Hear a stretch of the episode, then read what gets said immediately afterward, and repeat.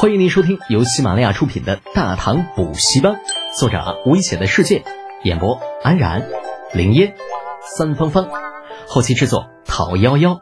感谢订阅。第六百三十二集，真炸了！唐军的战船上，啊，有人重重的往地上啐了一口，骂道：“呸！这帮该死的家伙，运气真他娘的太好了！要是依着老子，敢偷东西，至少每人砍一只手。”嗯，行了，少说两句吧。你要真有这脾气，刚刚在那倭人船上咋不动手啊？那四周顿时传来一阵哄笑之声。而就在此时，距离出海口不远的地方，突然传来了一阵闷雷之声。接着，马上就要消失于视线之内的倭人战船，就像是一颗被放到火上的豆荚，砰然炸成无数碎片。这这这这这炸了！秦怀玉不是没想过倭人会有这样的结局，但是短时间的依旧觉得有些难以接受。根据刚刚爆炸的强度，他可以肯定，那那船上至少被装了超过两百斤的火药。如此多的火药是谁装上去的？什么时候装上去的？装在了什么地方？一切都是未知啊！只是反正早炸晚炸都是炸，为什么非要在出海口炸了呢？那等到船回到窝岛再炸，它不行吗？那至少你你整个不在场的证据嘛。秦怀玉想不通，郁闷的摇了摇头，踹了一脚身边懵逼的侍卫：“发什么呆呢？命令，把船靠过去，看看有没有活口。呃，尽全力救援。哎呀，这这这真是太惨了！这么大的爆炸，估计没活人了吧？”侍卫撇撇嘴，下去传达命令了。救援什么的，他是不相信的。啊，估计是想要看一看究竟有没有活口吧。有的话，好吧。侍卫同样跟着秦怀玉跑过一遍南海的，这火药的威力也见识过。就刚刚那种强大的爆炸来说，就算是钢铁，那也得被炸烂。人嘛，除非是那些个倭人一个个都是实心的大铁球，否则死定定的、死挺挺的、死翘翘的。事实也的确如此。那秦怀玉等人的战船赶到倭人出事的海域之后，看到的除了一片狼藉、被鲜血染红的海面之外，连一块超过人头大小的物体都是没有发现的。四下里静悄悄的，除了海浪敲打船舷的声音，便是甲板上来自左武侯卫军士倒吸冷气的声音。这这帮倭人真有脾气啊！这家伙竟然自己把自己给气炸了！哎呀，我去！就这话说出来，你们自己信吗？哎，你们吵吵个甚呢？就依老子看，咱们今晚回去应该让火头军包饺子吃。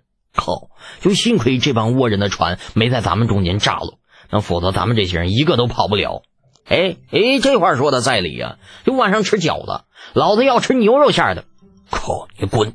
老子还想吃腻肉馅的呢，还牛肉馅？你去找头牛来试试，看看将军能不能弄死你季琦。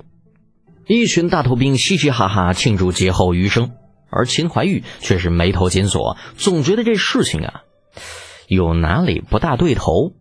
说白了，还是那句老话，这事儿他到底是谁干的呀？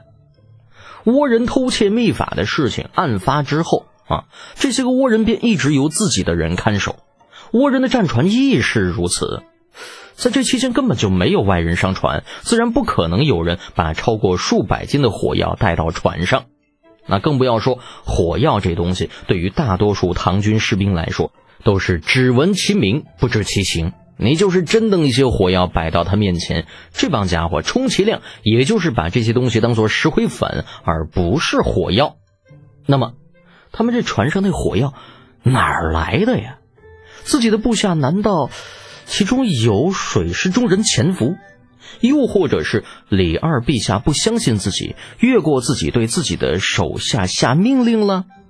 那不管哪一条，都是让秦怀玉觉着心里边不大舒服，不得劲。火药不是随随便便什么人都能搞出来的，更不要说数百斤。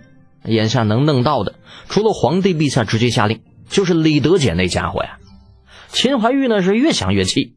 呀，目光一一在自己那些个还喋喋不休的手下的脸上扫过，想要从中找出一些破绽，哪怕自己不把这个人救出来，也得知道这人是谁。啊，只是那家伙掩饰的忒好了，秦怀玉看了半天，也没有发现谁表现异常。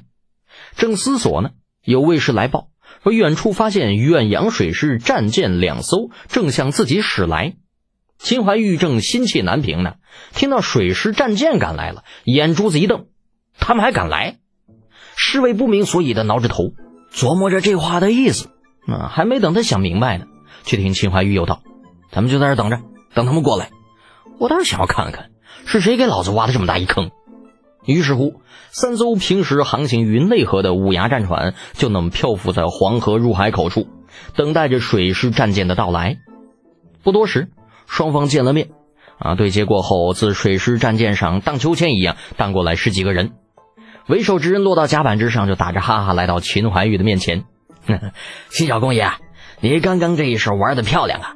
那些倭人只怕到死都不知道自己是怎么死的。”那秦怀玉哼了一声，没给那人好脸色。哼，雷耀，这水师的功劳，秦某可是不敢沾的。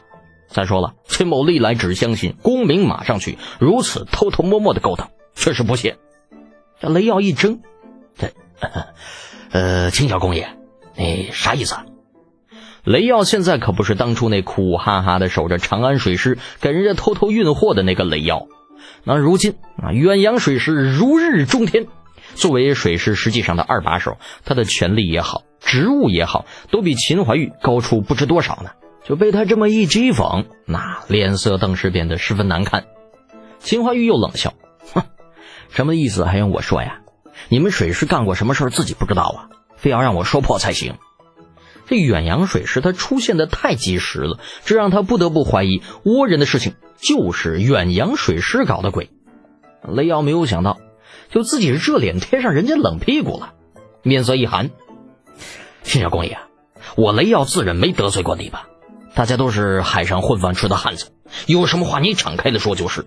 若是我水师真有对不起你的地方，我老雷当着所有兄弟的面给你谢罪。啊啊，这可是你说的啊！秦怀玉拿手往海中一指，质问道：“既如此，我问你，这些倭人是怎么一回事？倭人的战船又是如何爆炸的？”雷耀。你远洋水师的手段真是好啊，神不知鬼不觉啊，就在这倭人船上放了不下数百斤的火药，一举将百余倭人尽数喂了鱼。而干这事之前，你们有没有考虑过秦某？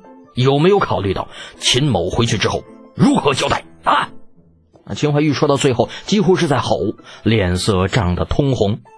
只是雷耀却像是被施了定身法一样，任他如何去吼，就是没有一丁点的反应。